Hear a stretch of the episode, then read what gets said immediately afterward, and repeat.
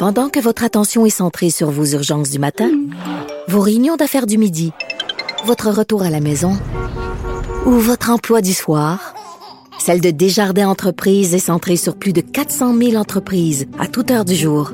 Grâce à notre connaissance des secteurs d'activité et à notre accompagnement spécialisé, nous aidons les entrepreneurs à relever chaque défi pour qu'ils puissent rester centrés sur ce qui compte, le développement de leur entreprise.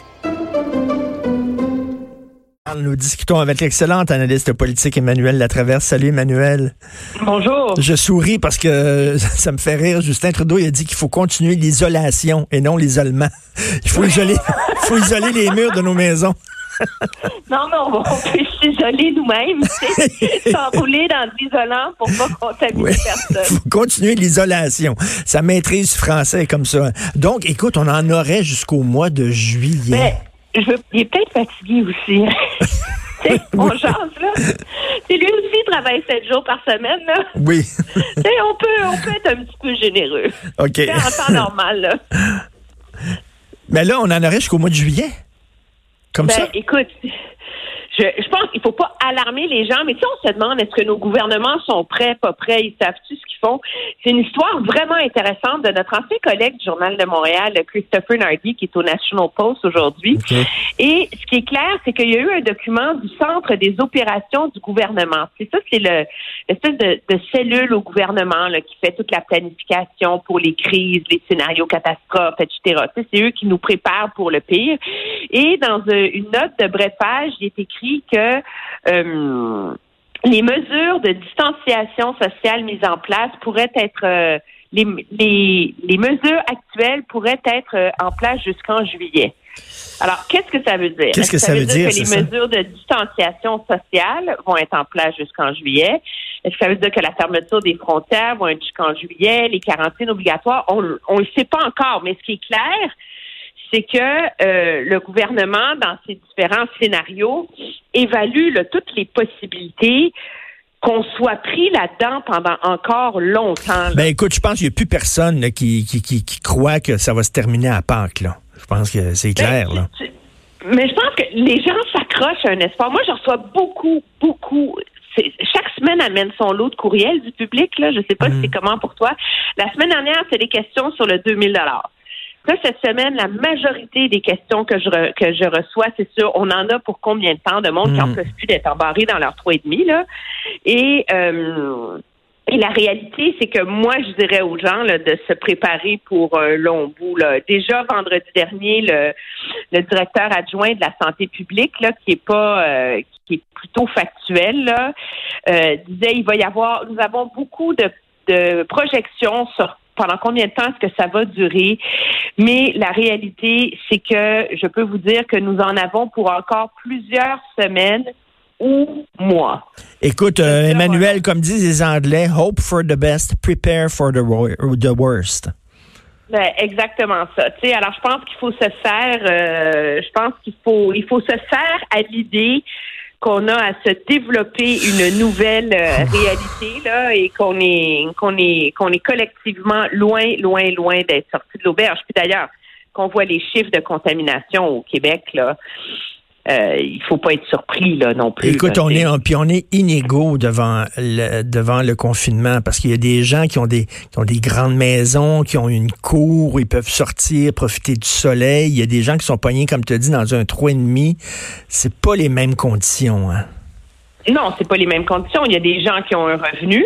Oui. Ils ont des gens qui ont la paix d'esprit, puis juste moi, je vois, nous, on est dans on est dans une grande maison dans les Laurentides depuis depuis deux semaines, depuis le tout, Mm. tout, tout début. Puis c'est le fait que les enfants peuvent aller jouer dehors, Ben, euh, ils peuvent s'amuser, euh, la neige va fondre. euh, euh, ben c'est toute la différence comparé aux gens en effet qui sont confinés dans des tout petits appartements puis qui n'ont pas nécessairement les moyens non plus là d'avoir euh, Netflix, des séries, des jeux, des ordis, des tablettes, euh, qui n'ont pas eu le temps d'acheter des cahiers de coloriage, des sets de pinceaux et tout le reste là Mm. pour euh, pour s'occuper là, c'est sûr. Écoute, jusqu'en juillet. Euh, Est-ce qu'il faut agir sur les taux d'intérêt des cartes de crédit? C'est ce que préconise euh, Michel Gérard. Euh, il aimerait que Justin Trudeau dise, écoute, les cartes de crédit, 10% pas plus. Mais le- il n'est pas le seul à préconiser ça. hein. Je veux dire, le, le, le NPD au fédéral mène cette charge depuis depuis le tout début. Il y a de plus en plus de voix qui s'élèvent parce que la réalité, c'est que euh, le gouvernement fait ce qu'il peut pour venir en aide aux gens. Là. Bon, la prestation de 2000 dollars va rentrer, mais on s'entend que pour beaucoup de monde, c'est pas assez pour couvrir leur euh, leurs dépenses habituelles, etc. Les Canadiens, les Québécois sont déjà endettés jusqu'au cou. Euh, il y a quelque chose d'immoral à un moment donné, là, je pense mm-hmm. qu'on s'entend, là, à ce que toute la société au complet fait sa part, les banques font leur part pour les entreprises, etc. Puis le truc là où on s'accroche là, c'est les taux de carte de, de, carte de crédit entre 20 et 29 là. Mmh, Je veux dire, mmh. c'est absolument. Euh, c'est hallucinant, 20-29% C'est incroyable. Oui, alors, ce qui est intéressant, c'est qu'aux États-Unis, il y a déjà plusieurs compagnies de cartes de crédit qui ont mis en place des mesures, là, donc un, congé de paiement pour deux mois, euh, euh, etc. Ce qu'on entend, nous, du fédéral, c'est qu'on essaie de négocier quelque chose avec les banques. Est-ce que c'est de mettre en place un congé de taux d'intérêt pour la durée du confinement, puis surtout une espèce de marge de crédit sans intérêt pour les gens pour une période d'un an. Hum, hum. Euh, c'est un des scénarios qui est évoqué dans le Toronto Star ce matin. Mais c'est clair, clair, clair que le gouvernement devra agir là-dessus. Mais si, si j'étais directeur d'une banque, je me dirais, là, pour, pour mon image, je préfère moi-même prendre la décision avant d'être forcé par le gouvernement. Comme ça, je vais, je vais montrer que j'ai une, une certaine compassion. Parce que s'ils attendent d'être forcés par le gouvernement, ils ont l'air d'une gang de, de, de, de, de sans cœur. Oui, mais c'est la roue qui tourne par ailleurs de l'endettement. C'est comme la personne qui peut pas payer son loyer à son propriétaire qui a besoin du loyer pour payer l'hypothèque. Mais les banques, c'est comme le, dernier recours. Je pense qu'une partie du calcul aussi, c'est de s'assurer qu'il faut mettre en place des mécanismes pour que le, gouvernement garantisse ces dettes là, qui sont monumentales et qui sont maintenant détenues par notre système bancaire. Là.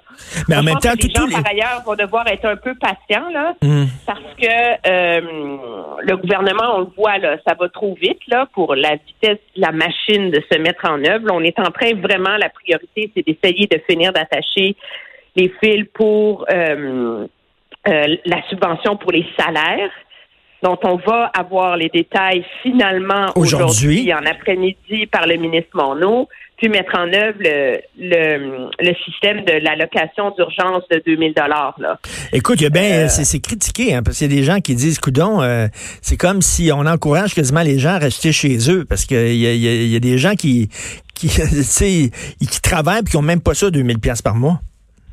Oui, non, mais c'est comme quand tu mets en place des programmes euh, pour venir en aide au plus grand nombre de Canadiens mhm. possible, c'est sûr qu'il va y avoir des trous. Là. Je pense que la perfection ne peut pas exister dans cette gestion hmm. de crise de cette taille-là. Là.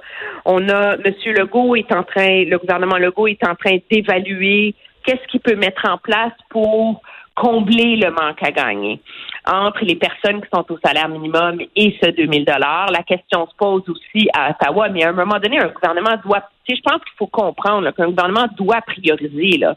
La, la priorité, c'est que la majorité des gens aient de l'argent pour payer mmh. l'épicerie. Alors, après ça, on attache les fils imparfaits qui se manifestent. Et moi, je garde toujours en tête le message de l'OMS, là, même qui est très critiqué en ce moment, mais qui dit agir vite, sans regret et s'ajuster en cours de route. Ouais, Alors, le problème du manque à gagner pour le 2000 dollars, c'est un peu ça. Là. On va s'ajuster. Il fallait, il fallait déposer. Oui, il fallait faire ce plan d'aide-là, puis après ça, on va l'ajuster. On va le tweaker, comme on dit. Là. Ben, c'est ça, tu Écoute, Emmanuel, en terminant, un sujet très controversé quand même. Euh, écoute, le repatriement des Canadiens coincés à l'étranger. Il y en a qui sont poignés en Inde. Je crois qu'un peu plus tôt ici à Cube Radio, il y avait une entrevue avec quelqu'un qui était en Inde. Venez nous chercher, etc. Il y a des gens qui disent, mais qu'est-ce que tu faisais en Inde, un pays collé à la Chine? Euh, comment ça que tu étais encore là? Comment ça fait que t'es pas revenu avant? Tu sais, il y, a des gens qui, qui blâment les Canadiens qui sont coincés à l'étranger. Oui, je pense que si quelqu'un est dans un trek au Népal vers l'Himalaya puis qui a quitté Katmandou euh, le je sais pas moi le, le, 20 février, tu peux plus lui reprocher d'être déconnecté là quand tu voyages. Euh, tu sais, je pense qu'il y a plein plein de circonstances. Hmm. C'est sûr qu'il y a des gens irresponsables. Mais il y a des gens, tu sais, l'ampleur, cette pandémie-là était quand même assez contenue jusqu'à la dernière semaine de février. Là. Et donc, il y avait des Canadiens aux quatre coins du monde pour une foule de raisons, là. Ce que je reconnais par ailleurs, c'est quand même, là, on est vite sur la gâchette à critiquer le gouvernement dans ces trucs-là. Là. Ben oui. Mais c'est la vitesse à laquelle il essaie de d'opérer. Je te donne juste la liste des vols qui s'en viennent dans les prochains jours. Il y a eu des vols de l'Espagne et du Koweït le 28 mars. Il y a des vols du Guatemala. Là, on est en train d'organiser des vols de l'Algérie, l'Équateur, le Sénégal, la République démocratique du Congo, la Hongrie, l'Éthiopie, le Burkina Faso, la Côte d'Ivoire, le Pérou, l'Algérie, la Pologne. Ben, voyons donc. il y a des vols le 4, 5, 6, 7 et le Pakistan le 2 avril. Et il a continué à avoir des efforts parce qu'au Pérou, on a réussi à sortir le monde qui était à Lima. Puis là, il faut réussir à rapatrier des gens qui étaient à l'extérieur de Lima, les amener à Lima pour qu'ils puissent sortir. Aïe, aïe! Je ne savais pas que c'était d'une telle ampleur, c'est l'opération sauvetage. Et, et en ce moment, il reste 393 523 Canadiens qui sont inscrits auprès des autorités canadiennes et qui ont besoin d'une forme d'aide consulaire. Mais dis-toi qu'à la, que jeudi dernier, il y en avait 425 000. Alors, le nombre baisse, là, mais juste imaginez l'ampleur de l'opération. c'est une opération d'une ampleur incroyable affréter des avions. Euh, le, c'est hallucinant, c'est vertigineux.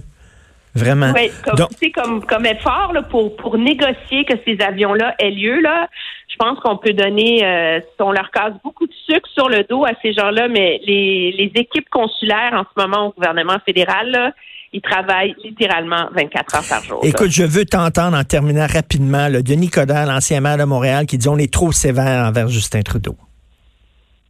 Ben, moi, j'ai écrit là-dessus, euh, c'est drôle, dans ma chronique de la semaine dernière. Là. Hmm. Je pense que M. Trudeau est M. Trudeau. Il n'est pas un bon communicateur. Il ne l'a jamais été. OK?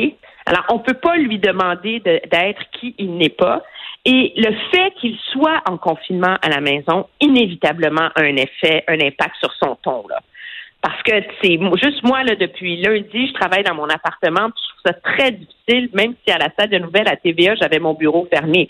Alors, ah. tu, souffres de cet isolement-là quand tu n'es pas en contact physique avec les gens autour de toi. Je pense, moi, que ça a un impact sur son ton.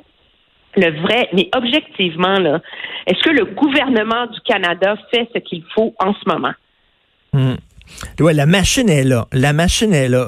C'est un la mauvais. machine est là. Le, le, la machine est là. Les ministres opèrent. On livre, on s'ajuste, etc. Alors, c'est ça. Non, il n'est pas un bon communicateur. Il a l'air de réciter ses lignes, euh, etc. Euh, il a été trop lent sur la frontière, mais ceci étant dit, maintenant, là, on donne de l'argent aux gens, on subventionne les entreprises, on rapatrie des Canadiens à une vitesse vertigineuse, on commande des masques, on travaille avec les provinces. Hmm. Qu'est-ce qu'on peut faire de plus, là?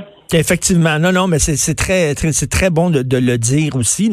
C'est facile de critiquer aussi là, des backbenchers, mais c'est une crise d'une ampleur jamais vue et la pire crise depuis la deuxième guerre mondiale, qu'ont dit les autorités. Là. Donc, euh, donc il est un messager isolé. Ça, ça, il y a un prix au fait qu'il soit déconnecté totalement du reste de son appareil gouvernemental, de son entourage, de tout ça, et il n'est pas un bon communicateur. Maintenant, est-ce qu'on va c'est lui qui compte ou c'est ce que fait son gouvernement? Oui, tout à fait. Mais toi, tu es une bonne communicatrice. Merci beaucoup, Emmanuel. c'est adorable. Salut, Merci, Emmanuel Latraverse. On va bien sûr euh, l'écouter à LCN. Merci.